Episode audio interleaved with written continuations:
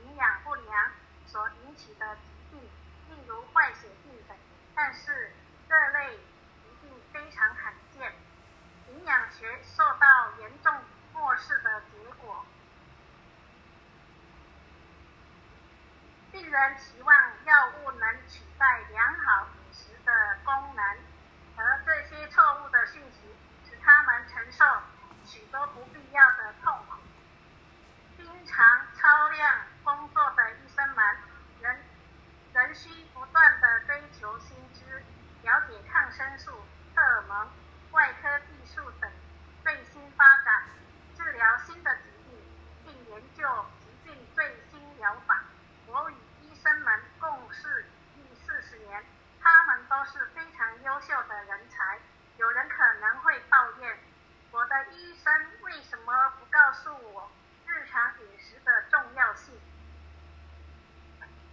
我觉得这句话并不公平。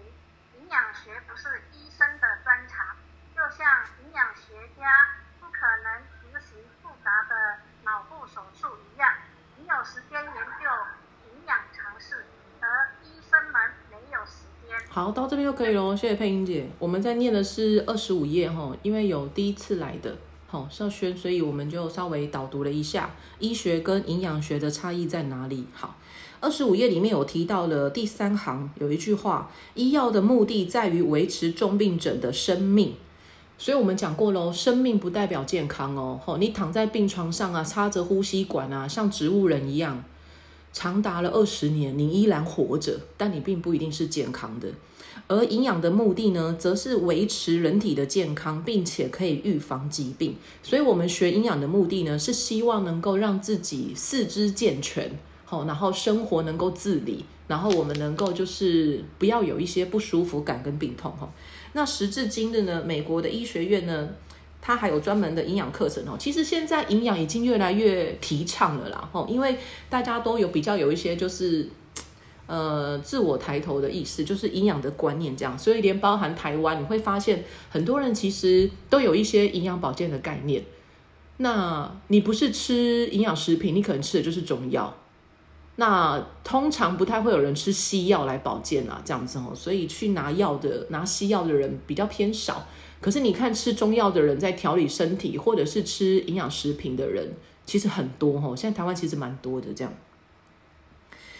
那医生们研究营养学的目的，只是为了发现并治疗营养不良所引起的疾病。呃，我记得我跟大家分享过，就是所有的疾病，包含重症病患，甚至到癌症末期，好，其实所有的问题呢，身体的所有的问题，都是来自于四个字，叫做营养不良。好，那只要是营养不良呢，其实。它是经过时间累积而造成的这些疾病。那我们换个角度去想，它既然是时间累积营养不良所造成的，那我如果也是经过时间累积，我把它换成另外四个字，叫做均衡营养，那是不是我就可以调整我的身体，然后改善我的疾病？好，所以这是有可能的哈，因为人体有一个很强大的功能，叫做自愈能力。就是治愈性，它可以自己恢复，所以这也是我们觉得人类很神奇的地方啊，这样子吼。那当然，有些器官或是有一些有一些生病的疾病，它是不可逆的，吼，就像是脑部受伤了啦，或者是脊椎神经受伤了啦，或者是呃，可能肾脏啊、肾丝球啦，吼这一些啦，或者是肺泡啦这些，有一些器官当然是不可逆的，因为。老天爷很公平啊，人不可能不死嘛，所以你总是会有些器官它是会逐渐老化，只是我们在老化的过程当中是否舒服这样子吼。好，那为什么我的医生不告诉我日常饮食的重要性？好，因为呢，营养学不是医生的专长，医生真的很忙诶。我举个例子来讲吼，我们现在在念的是《吃的营养科学观》的二十五页，好，我只导读二十五页啦，接下来我就要接到我们上次念到的五十七页了吼。其他中间有 last 掉的，各位可以去听 pockets 里面有很多每一次的页面的主题，好，所以各位可以自己去聆听。这样好，哇，我刚讲到哪里？哦，好，为什么医生很忙？你知道吗？我这两天呢，有个伙伴就是跟我讲说，他的妈妈得了癌症，而且是其实只是例行的去做身体健康检查，好，然后检查出来妈妈有三个癌指数很高，三个哦。那我不知道这三个的癌指数，它是彼此有没有互相影响啦？这样，他的妈妈呢，很很瘦小，哦，一百四十四十几公分，三十九公斤，很很娇小哈。然后他的三个癌呢，就是呃肝癌、胰脏癌跟大肠癌。那肝癌是有检查出有黑点。呃，胰脏癌跟大肠癌呢是癌指数很高。好，抽血现在有这个功能哦，就是它可以针对一个器官，然后检查出来说这个器官它的抽血指数癌指数是很高的。因为我妈那个时候检查出来好像肝有问题，也是她的肝脏的癌指数很高这样子哈。然后医生就会去了解到说，哎，为什么她的肝指数这么高哈？那我说医生很忙的原因，就是因为我后来跟这个伙伴讲说，我介绍他去我妈妈看的那个那个肝脏科的医生。那我顺便跟大家讲一下哈，因为他是肝脏、胰脏跟大肠癌嘛。然后我记得我妈妈那时候去看的这个挂号，他看的这一科叫做肝胆肠胃科。所以各位，你试想一下哈，你只要是跟这个这些器官有关的，其实他是同一个同一个医生，你知道吗？哦，肝胆肠胃这样子。哦，所以你看他，你有没有觉得他都跟消化系统，就是跟那个排泄系统这边是有相关的？哦，消化系统啦，排泄系统是有关的这样子。然后我就告诉他说，我妈那个时候去检查出来，肝脏有两个有两个肿瘤，有一个肿瘤还超过五公分，所以我妈势必要开刀。可是开刀有分很多种，好，所以之前有讲过，就是呃，癌症治疗它有分两种，不管是哪一种器官啦，通常分两种，一种叫做物理治疗，开刀的、割除的；另外一种叫做化学治疗，就是打针的，然后做化疗的、做标靶的。那不同的器官，它的处理方式跟它治疗的疗程都不同。然后那时候我妈去肝胆肠胃的内科，哦，内科去看她的就是检查报告，哦，不管是电脑断层啊，还是核磁共振啊，还是呃抽血检查啦，这样子哦，他是去看内科，然后内科就是确认他的检查报告出来之后呢，然后再跟我们说，呃，你决定要。开刀，然后还是要用电烧、用栓塞，哦，因为癌症都会有一个专属的血管，所以他可以用栓塞这样。那栓塞就是没有办法一劳永逸，它就是有可能会复发，或者是它有可能会找出别条的通道这样哦。然后那时候内科的医生就跟我们说，你要再去找另外一个肝胆肠胃的外科。我们看的是内科，然后他叫我们去看肝胆肠胃的外科。他说，因为如果要开刀，你要怎么样治疗，这个要跟外科的医生讨论。然后我们就又挂了另外一个门诊去看了外科。然后看了外科了之后呢，去讨论了这个外科的医生，我们就问他说：“请问开刀我妈的身体状况啦？那栓塞跟电烧我妈的身体状况啊？因为不同的治疗方式嘛，所以后遗症跟副作用就不太一样。”结果我后来看了一下，就发现哦。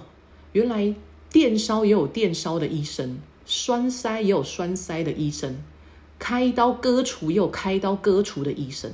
然后你去挂门诊去检查，就是看你的那个电脑断层的抽血报告，也有这样子的内科医生。所以你看，其实光是一个肝胆肠胃，你看他就分这么多种不同很细的这种医生呢。所以你说医生忙不忙？他们很忙诶。然后我最近就是之前有跟大家讲说，我还有看过一些就是跟医生有关的那个影集嘛，比如说《机智的医生生活》啦，然后最近也在看一个什么 Doctor 啦这样，我都是用那个好闲的时间啦哈，一咪咪一咪咪这样，然后我就发现到说，其实医生他们除了要去看病人的病历之外，他们也会做一些就是科学研究，就是可能有什么新的医疗技术的发现啊，他们也是要做研究的所以医生真的很忙诶，真的很忙。所以，我我也跟大家提醒一下哈，台湾的误诊率啊很高。好，为什么？因为第一个医生很忙，第二个呢病人又多。你看，你看，你有看过哪一个时期医院有少过人吗？有，那间医院有传出疫情的时候，那间医院才会病人变少。像之前大概二零零八年那时候不是，还是二零零五年那时候不是有 SARS 吗？你看每间医院其实人数也是很多诶，或者是新冠状病毒 H1N1 这些，其实医院的人都很多诶。可是只要说那个医院有哪个医生啊，还是哪个护哪个护理师，然后好像有就是有有得到就是疾病，瞬间那个医院的病人就减少很多了哈。可是平常你我们自己看一下哈，医院通常都是哇。你知道人山人海，你知道吗？真的，真的对，形容真的是人山人海，我 真的是像去逛街一样，整个片全部都是人头哈。所以你就知道台湾人其实是，其实不是走台湾啦，全球很多的医院其实他们都是病人都是很多的这样子哦。因为当然是医疗发达啦，然后设备也开始比较先进了，所以能够治治疗的疾病很多。这样，可是你就会发现医生真的很忙。然后我也跟大家讲了哈，就是看医生是货比三家不吃亏。那当这个伙伴跟我讲说他妈妈有这样的一个这样的检查状况的时候，我就告诉他，因为其实各位你试想一下哈，如果是你，如果是你啦，当然我们不希望会得到这样的事哈。你试想一下，如果今天我听到了这个人得癌症，结果他是我身边很重要的人，可能是我的爸爸、我的妈妈、我的哥哥、我的姐姐、我的弟弟、我的妹妹哈。不管是谁，哦，anyway，不管谁，那你就会想说，接下来该怎么办？我能怎么办？他该怎么办？他会不会怎样？他还能活多久？哎，你真的脑袋会冒出这些东西，耶，你就想，我看着这个人，然后跟他这么的亲密，就瞬间他告诉我说怎么办？我有大肠癌，我要去医院开刀，我要去治疗。你瞬间真的不知道自己该怎么办呢？吼，所以就是，我就告诉他说，当然第一个哈，我们都我很我很常跟大家分享，就是你先让自己平静下来，因为我后来听到那个伙伴就哭了哦，因为他就说他真的很，他其实是蛮孝顺的，然后他也很在乎自己的家人这样子哦，所以我就告诉他说。我们没有怎么办？就是我们去厘清原因，然后去去面对，然后去了解我们该我们该知道的事情。所以我就建议他说，呃，就如同如同他们去诊所检验出来的，我说你去大医院再检查。但是我要告诉你，大医院检查也不是只能检查一家。我说我宁愿让我们自己麻烦一点。我说你去检查，因为 他听亲友的介绍，所以去了一个。呃，台北北投的一间医院，然后也算大医院啊，因为他说有一些呃检查的设备这样子哦，我就说这个有点，我我我是不太有听过啦，这样子哦，叫做什么和信哦，我有点忘记了。然后他就说，我就建议他说，那不然你要不要去台大？因为我妈是在台大，台大。台北车站那个，然后我就跟他说，那我也告诉你，我妈是去看哪个医生，我觉得还不错，哦，检查的也蛮仔细的这样子。我说不要嫌麻烦哈，因为这是我们自己的身体哈，所以你宁愿跑多一点，然后花一些检查费用，也不要只听信一个医生。那我不是怀疑医生的专业，我是说我们要 double check，我们要两次两方的去做确认，这样子。然后其实对我们自己来讲，这个也是一件好事，因为你就可以听到不同的资讯，然后听到不同的意见。好，那我觉得其实呃，癌症不可怕，我都说癌症真正让我们觉得可怕，就像慢性疾病，中风也不可怕，然后癌症也不可怕。真正可怕的是什么？真正可怕的是，你不知道它什么时候会复发，你也不知道它会严重到什么样的程度。我觉得这才是最可怕的，就是一个不定时的炸弹。那你也不知道你现在身体的状况到什么样的程度。所以我就说，其实癌症它的关键期是在三年。好，我听到一些癌症的医生，好，包含我带我妈去看医生，医生都告诉我们说，三年是一个坎。癌症三年是一个坎，因为你如果刚开始检查出来，基本上通常初次检查、第一次治疗，它的治愈通常都还蛮高的，成功的呃治愈都蛮高的这样子。可是很多人他得了癌症，他为什么后来就是一直身体状况都不好？因为他复发了，或者是他转移了，这才是让我们觉得最可怕的地方吼。然后你又未知，你知道吗？所以。癌症其实三年是一个坎，五年是一个坎，这样子。那你在这三年当中、五年当中，你是怎么样去照顾自己的身体的？你有没有去调整自己的生活作息？你有没有去调试自己的心情？这些都会影响健康。诶，各位每个人的身体健康不是只有你吃的好，你的心情好不好也是占一半呢。所以如果每天都是郁郁寡欢的啦，心情不好的啦，基本上这个人离生病也不远了啦。吼，这样子，所以。呃，我之前才会有发了一个 I G 的贴文说，其实我们希望哈，希望啦，当然尽量尽量哦。当你身体不舒服的时候，你也不要让自己看起来像病人，就是哦很苦很苦的那种感觉这样子哦。因为你如果精神打好了，心情调整好，其实你的病就好一半的，真的是这样哦。所以呃，医生能做的事情就是我们配合他去做治疗。那我就跟这个伙伴说，我我们能做什么事情？你去医院看完回来了，你就可以吃一些照顾身体，吃好一点，养生一点，好，因为你还是要吃啊，你不可能一整天都在医院嘛。所以我们能做的事情就是营养吃的好一点，让自己能够尽量的均衡，好，均衡营养这样好。所以这是我们的二十五页，跟大家讲完了。好，接下来我要跳五十七页喽，好。那中间这一部分呢，就是 podcast 的上面会有哦，各位有兴趣的再自己去看啦哈，因为它里面有很多不同的主题，所以我上次已经讲完那个胆结石哦，这样好。然后接下来呢，我们要讲的就是上一次念到了五十七页的胆汁无法进入肠中，储存少量的疾病，哈，好，脂肪的功能。好，五十七页我记得好像其实也念完了嘞。要来五十八页吧，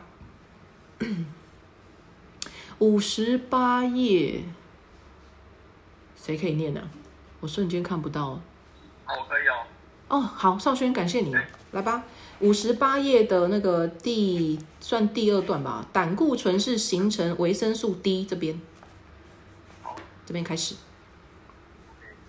好，我这样讲的话，大家听得到吗？可以啊，可以啊，听得清楚，OK 的。啊，因为我。哦，可以，可以，OK。好，嗯，胆固醇是形成维生素 D、性荷尔蒙、肾上腺荷尔蒙及胆汁盐的基本要素。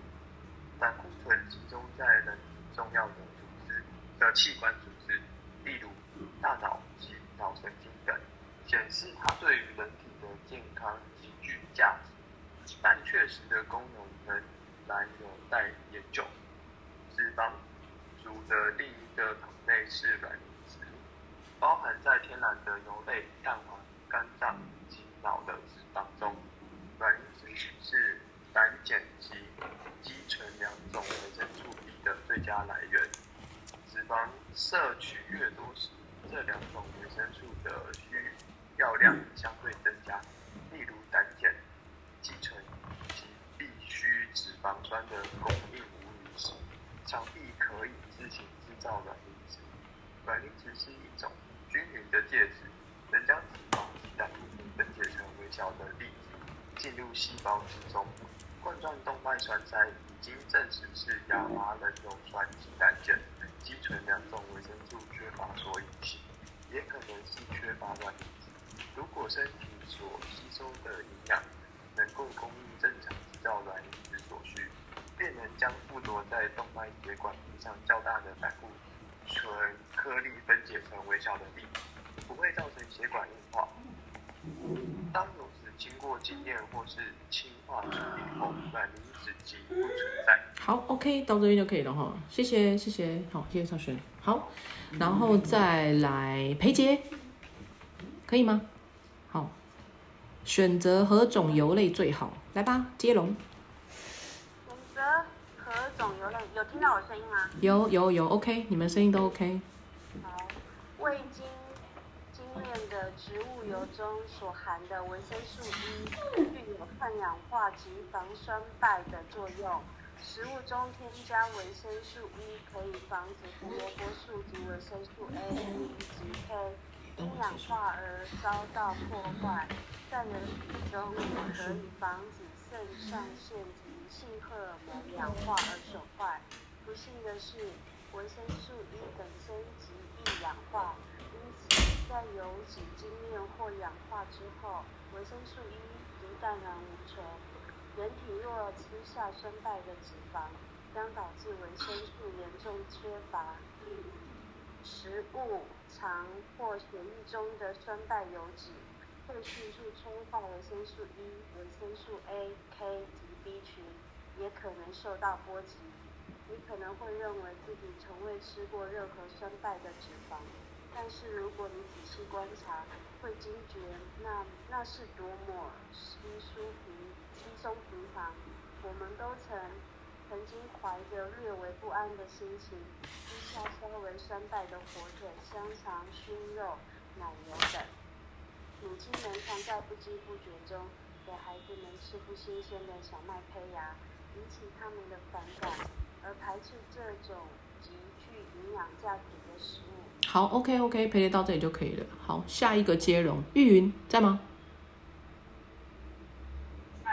好哦，酸败食物的另一项主要来源，五十九页。看到吗？可以可以，你说。酸败食物的另一项主要来源是过期的罐装食品，包装好现成的馅饼及蛋糕材料，两粒芥蒂米面爆米花加盐的核果、磨碎的核果等食品，在超级市场里存放过久，也容易败，也容易酸败。在公共场所场所现做现卖的核果及爆米花，那些原料也具有酸败的危险。油脂经过氢化以后，氢化进入必需的脂肪酸内，破坏它们的营养价值。这类脂肪不会腐败，但只能供应热量，没有其他营养价值。这类油脂越来越普遍，例如人造奶油、氢化植物油、气体花生酱、加工的儿童食品，甚至猪油等。如果你够幸运，也许可以在某些商店里商店里找到以传统方式制作的花生酱。法式沙拉酱、美乃滋沙拉油似乎是仅存的脂肪酸的来源。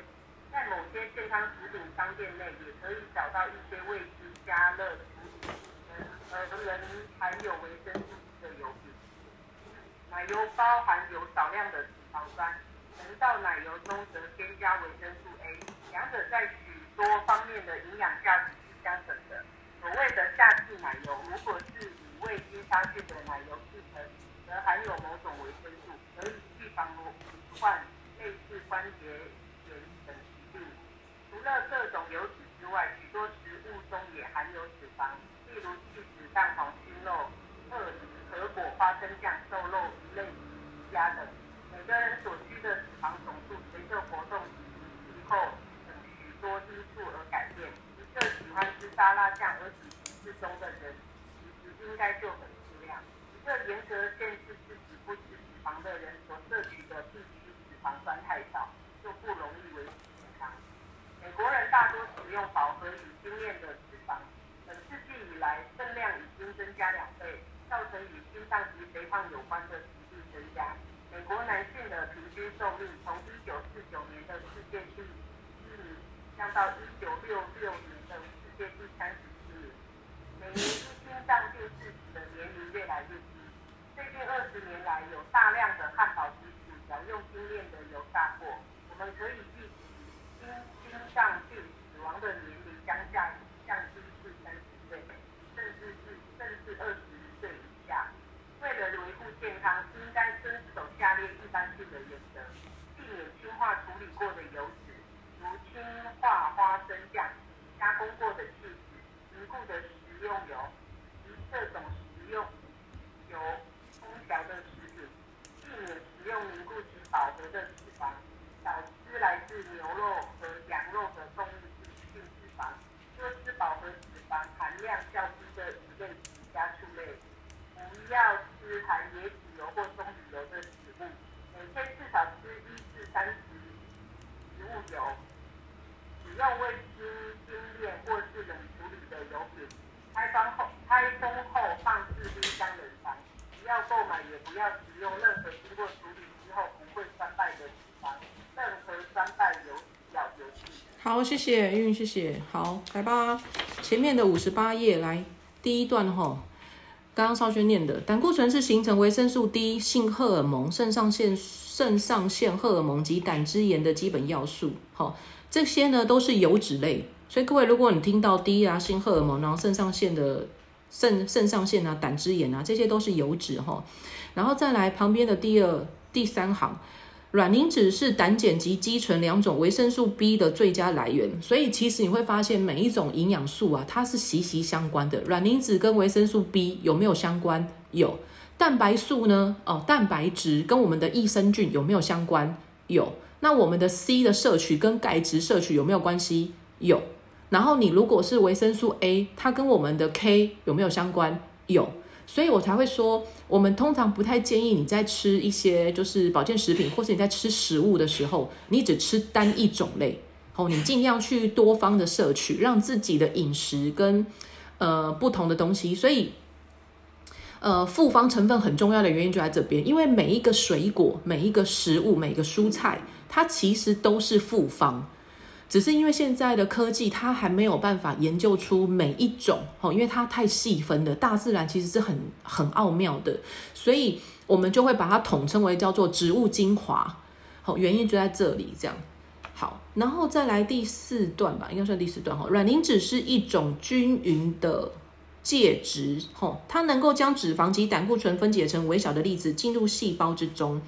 所以呢，如果是冠状动脉栓塞，吼，证实了就是亚麻仁油酸及胆碱基醇两种维生素缺乏所引起的。坦白讲，就是他吃到不好的油，所以他缺了这些好的油。所以为什么会有所谓的冠状动脉栓塞，就是我们讲的脑中风？吼，就是因为他吃到不好的油。那什么叫做不好的油？后面刚刚有导读到了吼，就是一些氧化的或者是酸败的。那它上面就举例子啦，我们常着吃到的一些加工品，什么像你们听到的香肠有所谓的硝酸盐，那也不太建议各位喝奶茶。我有跟各位讲过了吼，奶茶里面的奶它其实是一个人工合成的，它不是奶，完全没有奶，它全部都是油，它是某一种不好的油，然后去添加进去的。所以如果你真的喜欢喝奶茶，请你喝鲜奶茶。吼，正正你的发型很好看。你今天这样的造型，我觉得蛮漂亮的哦。好，这头发太长了，还蛮好看的。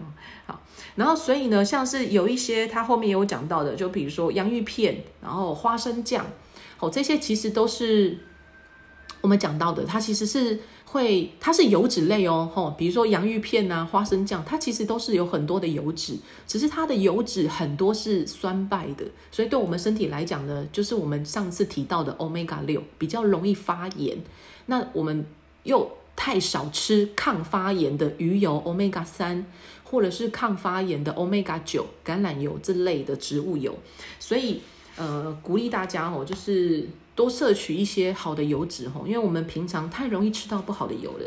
来六十页，一二三四，第四行，未经杀菌的奶油制成，它含有某种维生素，可以预防类似关节炎等疾病。好，那通常呢，这里面的维生素啊，某种维生素吼，通常是哪一种？各位可以稍微记一下吼，我把它推断叫做 B、C 钙。因为如果你有听过叫做类风湿性关节炎、红斑性狼疮，好，这些其实它跟我们讲的叫做免疫系统失调。如果你去看医生的话，这两个呢，通常医生会告诉你，它就是免疫力，就是自己的身体不认识自己的身体，所以白血球会去攻打自己身体的细胞，所以它是免疫力错乱。那为什么会免疫力错乱呢？因为他不认得谁是好人呢？为什么他不认得谁是好人？因为好人太少了。他看到欧亚柳葵请你在吗？好，就是看到谁都认为他是坏人，你知道吗？所以他就会所有人他都打，他会互相自己内斗，吼，这样内斗。好，台湾应该没有啦，吼，乌克兰跟俄罗斯就是内斗，所以别的国家不不好介入，原因就在这里，吼。然后，所以问一下，吼，就是，所以各位试想一下，吼。呃，类风湿性关节炎跟红斑性狼疮啊，所以通常他们去看的科目就是新陈代谢科这样子。好，那他如果遇到这样的状况的时候呢，其实你就是增强他的好人，所以蛋白质通通常是基本的，因为蛋白质就是制造白血球的成分来源。那你的白血球错乱了，就代表着你的好人太少了，所以他才错乱。他看到谁都是坏人，他就乱打。所以蛋白质要增加，那接下来我要让那些不好的代谢掉，所以就是我们常讲的增加代谢的营养素、维生素。好，以水溶性来讲，就是 B、C、钙。好，所以这边的第四行，好，有某种维生素呢，其实不是只有某一种哦，因为其实很多维生素都是息息相关的。然后再来六十一的六十一的第一行，每天至少吃一到三汤匙的植物油。所以各位你们在吃一些好的橄榄油的时候。不要怕油，因为好的油其实它是会溶在水里的。你要怎么样去判断这个油是好的？你把它放在冰箱，好，你把它放在冰箱。像是一些深海鱼油，为什么它们身上也有脂肪，可是它们却不会结冻？好，一些鱼油为什么它不会结冻？它们明明就是呃零下几度，哦，跟我们的冷冻库是一样的，可是它们不会结冻，因为它的油是。它的油是可以促进我们的我们的新陈代谢，它是可以流动的，哦，它是可以帮我们去去增加一些呃清除不好的油脂的。所以如果要减肥，其实鱼油非常好用，好，鱼油真的非常好用。然后你要降一些三高啦、心血管疾病啊，好，其实这些鱼油是非常好用的，橄榄油也是。那我们通常要吃多少？一到三匙，你就是拿那个塑胶汤匙，有没有？我们人体其实一天需要的油量，不管你是吃好的油还是吃不好的油，我们人体一天通常需要的油量就是两汤匙那个塑胶汤匙的量。所以有时候如果你们只是用一些很少量的哦，其实真的很少，因为你先把好的油吃下去，在你的身体里面占了一个位置。那你平常摄取到的一些，比如说我们吃了便当，或是我吃了一些外食，那我吃到的一些不好的油脂，我的身体吸收就变少了。好，所以其实也是一个概念，就是先抢先赢啦。身体的状况是这样子，OK。好，所以我们讲完了就是呃脂肪的部分喽。接下来要进入到的是糖类，六十二页。好，正知可以念吗？正知，六十二页的好。加糖的食物泛滥成灾呀！食品中到处都有糖。最近我到一家知名的餐厅用餐，菜色非常丰富，包括有生菜沙拉、牛排、马铃薯、利马豆、小小面包、蜂蜜、咖啡及法式糕点。但沙拉的分量非常少，牛排估计有十五克的蛋白质，马铃薯、吐。司利马豆、小面包、糕饼中的淀粉所含的糖已经太多，加上甜点及蜂蜜中的糖，有些人还在咖啡里加糖。我们在晚餐后还要工作，这样的食物吃过之后，每个人都没有精神。我们之中有三个人受过营养的专业训练，吃完牛排及沙拉后，其他的食物便浅尝即止，然后又分别叫了一杯牛奶。美式食物中加了太多糖，对于营养一无所知的人是非常危险的。人们在餐厅或家庭中享受甜蜜的美食时，就已经落入糖的陷阱之中。糖是人体必需的营养，但过与不及都会危害健康。人们常在不知不觉中食用过量的糖，有人可能在一天之中吃下两杯以上的糖，却仍仍然自认为没有吃糖。除了一些明显的加糖食品。如燕麦粥、咖啡、糖果、果酱之外，水果干、姜麦酒、可乐、鸡尾酒、蛋糕、派、果冻、冰淇淋、布丁、罐装水果及果汁，甚至一小片饼干等，也都添加糖类。糖的来源和种类，我们所吃的食物几乎都含有某种形式的糖，例如所有的水果中都含有果糖和蔗糖和葡萄糖等。蜂蜜及葡萄中几乎都有果糖及葡萄糖，番薯、新鲜的玉米、甜菜根、洋葱以及其他蔬菜中也含有这些糖分。枣子所含的糖高达百分之七十八，葡萄干之六十四，巧克力含糖百分之五十四。干果中的糖附着于牙齿上，比糖果更容易蛀坏牙齿。葡萄糖及果糖。无需经过转化，就能直接进入血液中，甚至透过胃壁加以吸收。例如早餐喝的橘子汁，其中含的糖可以在三到四分钟之内进入血液中。另外还有半乳糖及甘露糖，也可以直接进入血液中，但必须在转化为甘糖之后才能产生能量。最有价值的糖是乳糖，只存在奶中，与其他种类的糖比较，它消化较慢，有时候并不完全消化。因此不会使人发胖，在为人体吸收之后，它首先分解成葡萄糖及半乳糖。吃母乳的婴儿很少会发胖，而吃含有其他量糖、其他等量糖分配方奶粉的婴儿，胖胖的圆滚滚的。脱脂奶粉含百分之六十六五十六的乳糖，全脂奶粉中则含有百分之九十。乳糖可以提供肠内的有益细菌食物。由它们转化为乳酸，但一个人吃太少脂肪的人吃多乳糖是有害无益的。继续吧。继续继续。许多水果及蔬菜中都含有蔗糖，例如苹果、凤梨、胡萝卜及豌豆等。甘蔗里的甜汁含大量的蔗糖。一般我们所吃的糖果，有些是从苹果、葡萄、甜菜根及其他食物提炼而成。粗糖里含少量铁及其他矿物质，同样的具有精制糖的所有缺点，例如损坏牙齿、刺激胰岛素分泌过多、破坏食欲等。好，OK，到这边，真的 OK，可以可以。为葡萄糖果糖。另一种类似的糖是由麦芽中提炼的麦芽糖。淀粉在消化过程中 会在肠中暂时形成麦芽糖，再分解为葡萄糖。好，OK，真的到这里，真的到这里。再来下一个，Amanda 在吗？还是郑渊在吗？你们有书吗？有这样，有这边有在哈，你有书哈，六十四页哦。我们由淀粉之中，二十六第六行，淀粉之中，不知不自觉的吃的吃下的糖最多。新鲜的水果及蔬菜能够供应人体所需的淀粉，例如香蕉、苹果、玉米、豌豆、利马豆、山药、马铃薯及南瓜等。然而，我们每餐所吃的是廉价的淀粉食品，精致的谷类食品、面包以及各种面类，如通心粉、面条及意大利面、干豆、扁豆、豌豆、米饭或素薯粉、蛋糕、派、饼干及各种面粉制成的糕饼。如果您感到怀疑，可以改吃蔬菜和水果，十夜两星期就会感到精力充沛。如果你想要减少吃糖，把所有精致的淀粉类食品都看作是糖。糖还有其他来源，因为动物将淀粉以甘糖的形式储存，在我们食用动物的肝脏及其他的肉类、鱼类、贝类时，都会吃到这种形式的糖。所有的脂肪都含有大约百分之十的甘油，可以在人体中转化为糖。橘子汁及奶油中含有乳酸，苹果中含有柠檬酸，都可以在人体转化为甘糖，最后再变成糖。存在蜂蜜及多数水果中的葡萄糖，对人体的危害较蔗糖少，其中的原因尚待研究。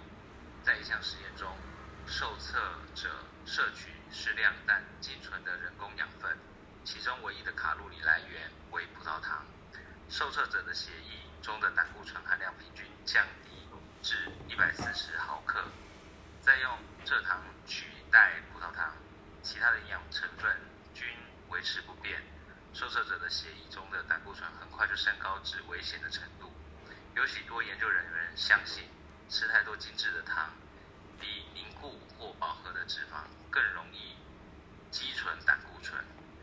糖在身体中和其他的营养一样，都是维持健康不可或缺的，但是应该由未精制的天然来源获得。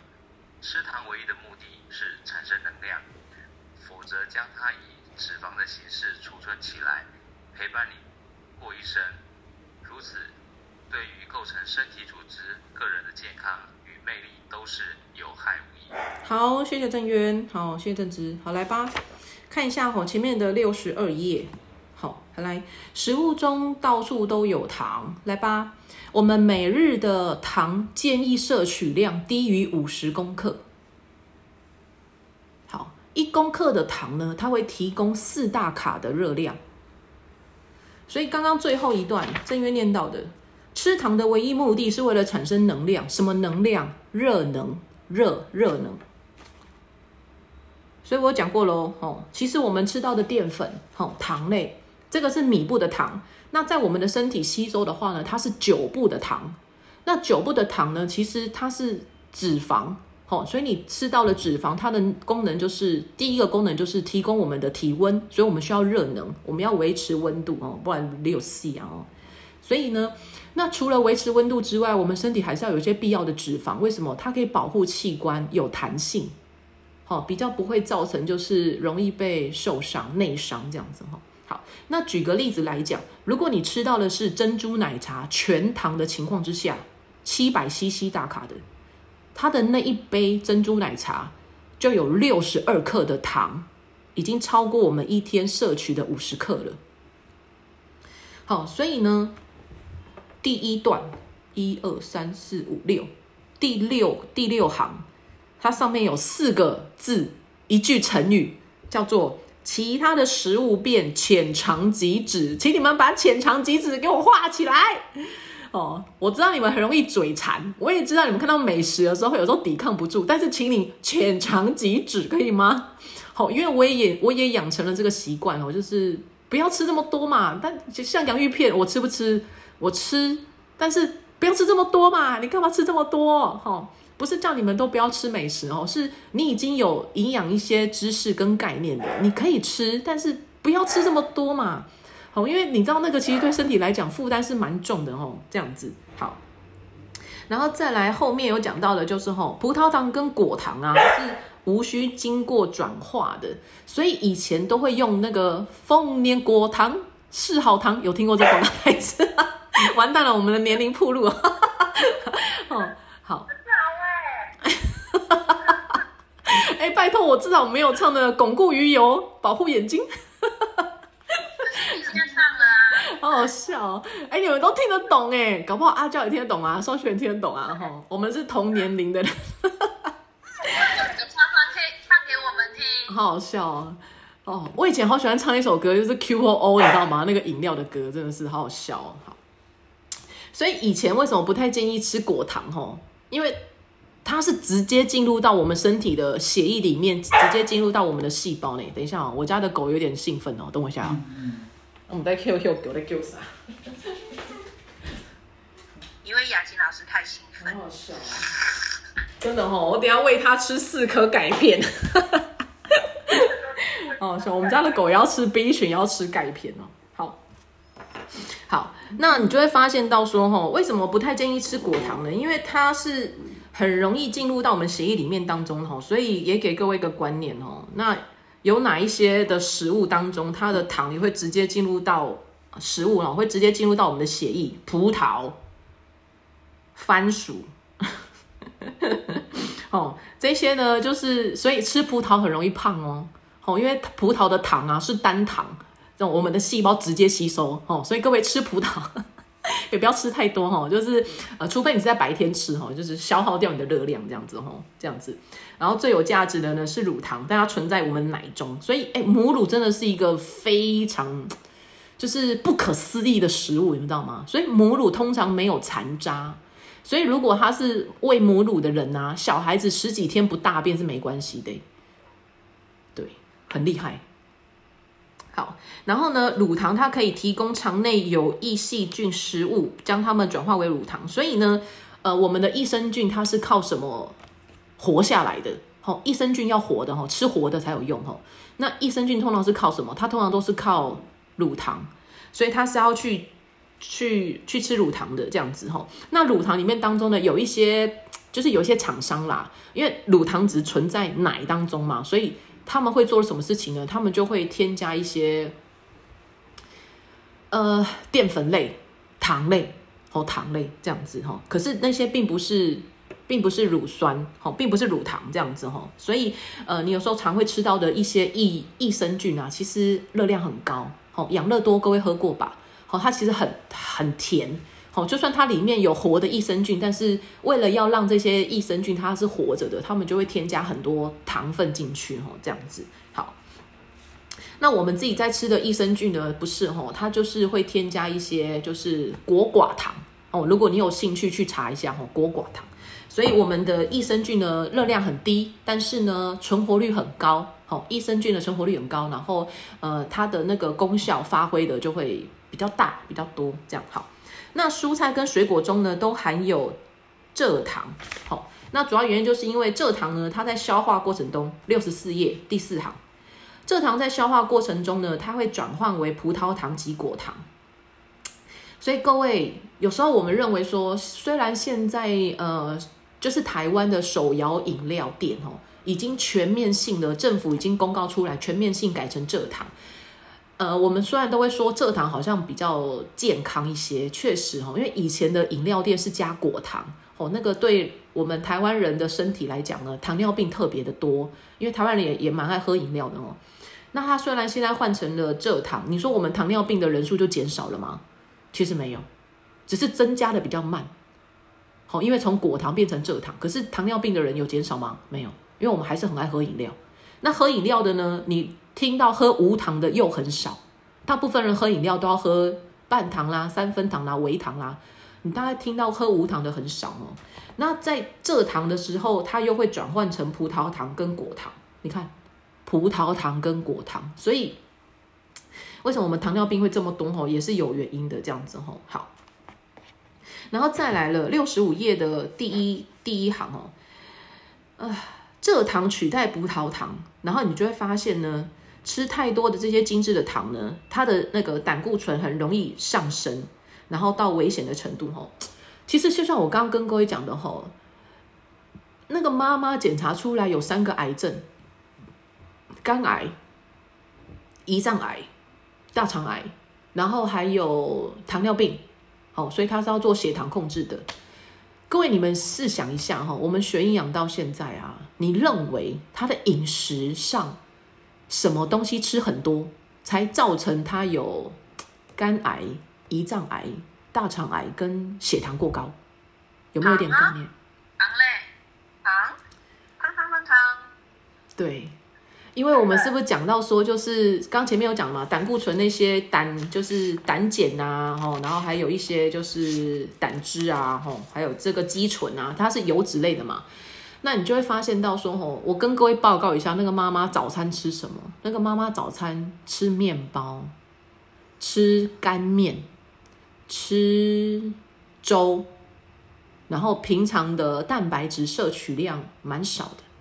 哦，然后每天都是吃这一些，哦，因为面包买了很方便，小孩买了很方便，妈妈就吃。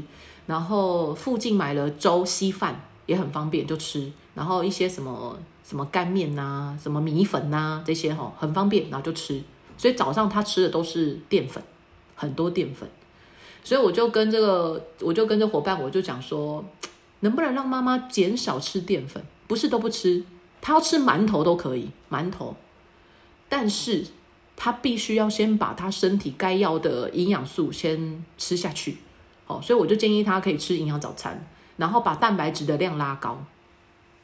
所以我就告诉他说，其实妈妈的状况就是淀粉类吃太多了，因为你淀粉吃太多啊，肝脏是处理油脂，所以肝脏在帮我们做油脂的分解的时候，因为肝脏有一个东西就是我们讲的胆汁，胆汁就是上次跟大家提过，它是帮忙分解油脂的，所以肝脏是帮忙做。油脂的分解跟吸收的，所以啊，你吃了这么多的淀粉，然后转换成脂肪，然后去增加肝脏、胰脏就是胆汁的那些负担哦，所以久了之后呢，就会有一些状况发生。这样好，那我现在要跟大家分享的就是我们最常去做抽血报告会有遇到的一些三酸甘油脂、胆固醇、脂肪肝，还有什么？血压过高，吼，这样子好。那这些东西呢，我们要怎么样去分辨？吼，所以我先跟各位讲，吼，嗯，高血压呢，高血压，血压的部分其实有分两种，血压药，好，我我现在先讲血压药，血压药有两种，一种就是呢，我没有管子，一种就是呢，假设这个是这个笔，吼，圆形的，我知道了，哇。这个盖子好，形容的超好的，你看这个盖子，水壶的盖子超好，它刚好中间有个洞，你看水壶中间有个洞。好来，那这个时候呢，哎，我我不知道你们看不看得清楚哈，我自己讲的是很开心啦，好，但我不知道你们看不看得清楚，因为它刚好，对，它刚好中间有个洞，你有看到哦？有。太好了，它好适合当血管哦。好好，这是安利的伊思不孕的水壶哈，保温壶啊。好，这个呢，中间的这个啊，哈。我像医生教学一样，好来，这个中间呢就是我们的血管，外面这一圈呢有没有看到？外面这一圈有没有？就是血管壁，有看到了吗？好，那我们的高血压呢？我们的高血压就分成两种，一种就是呢中间的这个血管血液，血液很浓稠，好流不动，水流不动，水管很脏，就在这里，哦这边中间水很脏，哦水很脏，所以那个流不动。那流不动呢？他会吃什么药？他会吃的就是那个那个抗凝血剂。抗凝血剂就是让你不要流这么慢，我让你流快一点。好，所以抗凝血，好，让你能够走得快一点。好，不要凝固在这边，所以叫做抗凝血剂。这是高血压的第一种药。第二种药是吃什么的呢？就是你的血管壁这边，好，外围这一圈，好，外面这一圈很脏，卡很多油脂污垢。那这个时候呢，因为呢你的外围很脏，所以把中间的血管呢变小了。那这个时候呢，你的血压也会升高，所以这时候呢，医生就开了第二种不同的高血压的药，叫做血管扩张。他就把你的这个血管扩大，哦，可能就变成了，我看一下有没有高血，好，就是把这个血管呢，本来我们的血管是这样子的大小，它可能就把它变得更。更大更圆有没有更圆？哦，更圆，把它扩张大，变得更圆。所以你知道吗？就是那你说吃了这两种药啊，会造成什么样的后遗症？第一个，你如果是吃的是抗凝血啊，你不能受伤哦。你一受伤的话呢，会因为它叫做抗凝血，所以血是不会凝固的，所以这个时候呢，可能会大量失血。如果你有开刀受伤的话，吼，跌倒啦、搏斗啦，吼，阿西西吼，这个很容易就会大大大大失血这样子哦，然后就失血过多这样子哦。那另外一个再就哦，各位，失血过多不是只有你看到的外伤哦，如果他有胃溃疡、胃穿孔、胃出血，他也会失血过多哦，所以很恐怖，你们知道吗？哦，因为他吃的是抗凝血的药，所以他如果身体里面有出血，他自己又不知道，那是一件很危险的事情诶，他一直在流血，他自己不知道诶。然后第二个就是血管扩张，各位有听过？爆血管吧，好，就是有点像我们讲的脑中风，就是血管断裂。为什么？因为他吃的那个血管扩张剂，本来这么小的一个洞，他一吃那个药之后呢，它就是药的功能就是把血管拉大。那当他把血管拉大的时候呢，你拉久了，橡皮筋会不会断？会啊，你吹气球，气球都会爆诶。所以一样的意思哈。所以吃药呢，就有这两种这样子。好，那。你问我鱼油跟卵磷脂的功能差别在哪里？来来来来来，跟各位布达一下哈。来，卵磷脂的功能是吃哪里？吃内圈还是吃外围？来，各位各位同学，卵磷脂吃哪里？外圈，外圈。一是内，二是外。请问你选择一还是二？内还是外？二二，外圈。对，好。卵磷脂是吃外圈，对，吃外圈。为什么？因为它是吃血管壁，吼，血管壁。所以卵磷脂呢，吼，在哪一些食物里面都有呢？豆类啦，吼，蛋黄啦，吼，这些里面会有的，吼，豆浆啦，吼，或者是你直接吃卵磷脂粉也可以啦，吼，卵磷脂嚼片定也可以，哈。那鱼油吃啥的嘞？橄榄油吃啥的嘞？鱼油跟橄榄油吃内还是吃外？内。哦，对，没错，吃血管的，吼，血液的。好，所以啊，我跟各位分享过嘛，你如果去抽血啊，或者去捐血啊，你那个血流的很慢哦，一天去吃九颗鱼油，哦，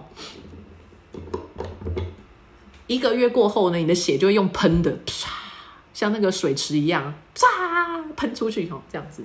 好，那接下来我要讲一下，就是哎，所以呃，两个功能性是不一样的哈。那呃，有些人会有个疑问，就是哎，雅琴老师，那我鱼油跟卵磷脂啊、橄榄油啊同时吃？会不会浪费？哦，因为卵磷脂会包油嘛，那会不会把我的好油给带走了？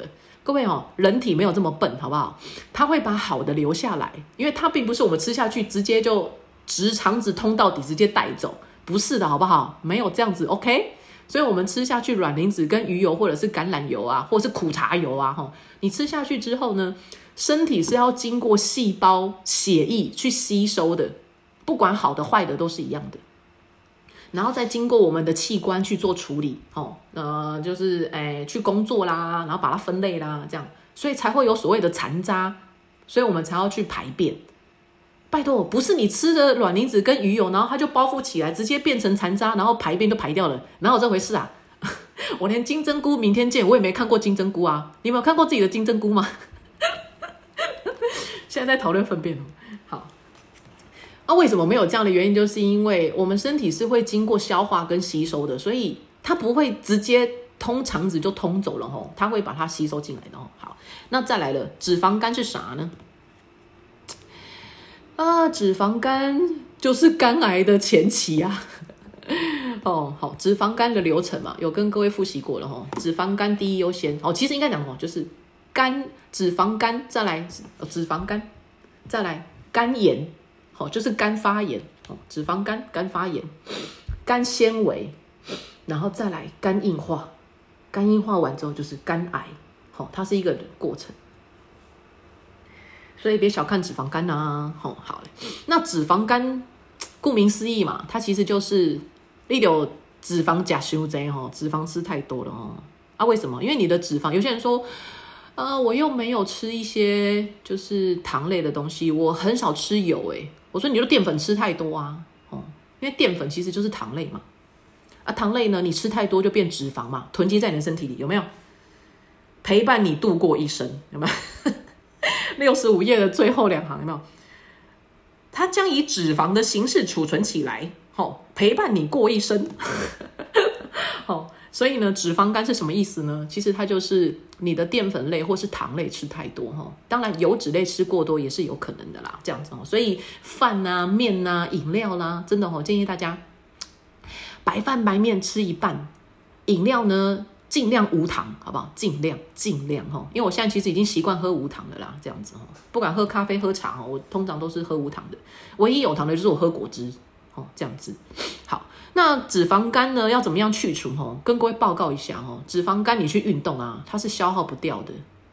为什么？因为它不是皮下脂肪，你运动通常消耗的是皮下脂肪，那你的脂肪肝呢，它是粘着在你的器官里，所以。不好意思，器官的脂肪你运动是消耗不掉的，因为它是在里面。那你是怎么样进去的？吃进去的，所以你要怎么样让它出来？请你吃出来，好吃出来。所以脂肪肝的去除方式就是呢，请你增加卵磷脂，好增加卵磷脂。那胆固醇呢？胆固醇如果过高啊，它其实有分两个，一个叫做高密度，一个叫低密度。